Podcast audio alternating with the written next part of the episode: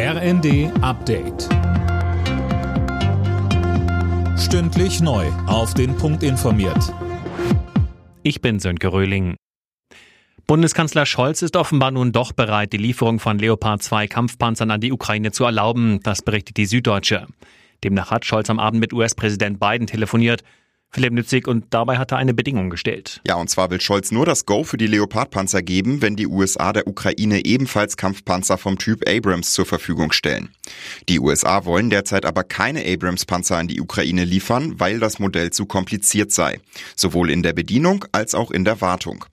Heute trifft sich Pentagon-Chef Austin mit dem neuen Bundesverteidigungsminister Pistorius in Berlin.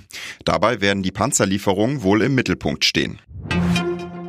Der Bundestag hat über die Silvesterkrawalle in der Hauptstadt und anderen Großstädten debattiert. Die aktuelle Stunde war geprägt vom Wahlkampf in der Hauptstadt. Andrea Lindholz von der CDU. Anstatt in den Rechtsstaat zu investieren, finanziert der Berliner Senat lieber teure Wahlkampfgeschenke wie den Kulturpass und billige ÖPNV-Tickets, obwohl beides vom Bund in diesem Jahr auf den Weg gebracht wird. Außerdem machen CDU, CSU und AfD auch fehlgeschlagene Integration für die Krawalle verantwortlich. Die Ampelparteien und die Linke werfen den Parteien deshalb vor, Vorurteile gegen Migranten zu schüren.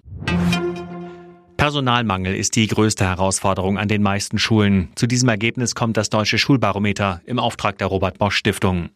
Erst mit großem Abstand nennen die befragten Schulleiterinnen und Schulleiter die stockende Digitalisierung und die schlechte technische Ausstattung der Schulen.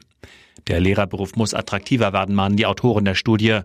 Schnelle Lösungen zur Behebung des Personalmangels seien allerdings nicht in Sicht, auch weil es zu wenige Studienplätze gibt.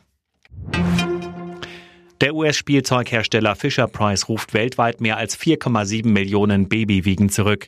Es geht um alle Modelle der Rock-and-Play-Wiege. Sie stehen im Zusammenhang mit über 30 Todesfällen. Woran die Säuglinge genau starben, ist aber nicht bekannt. Zuvor war vor der Nutzung der Wiegen bereits gewarnt worden.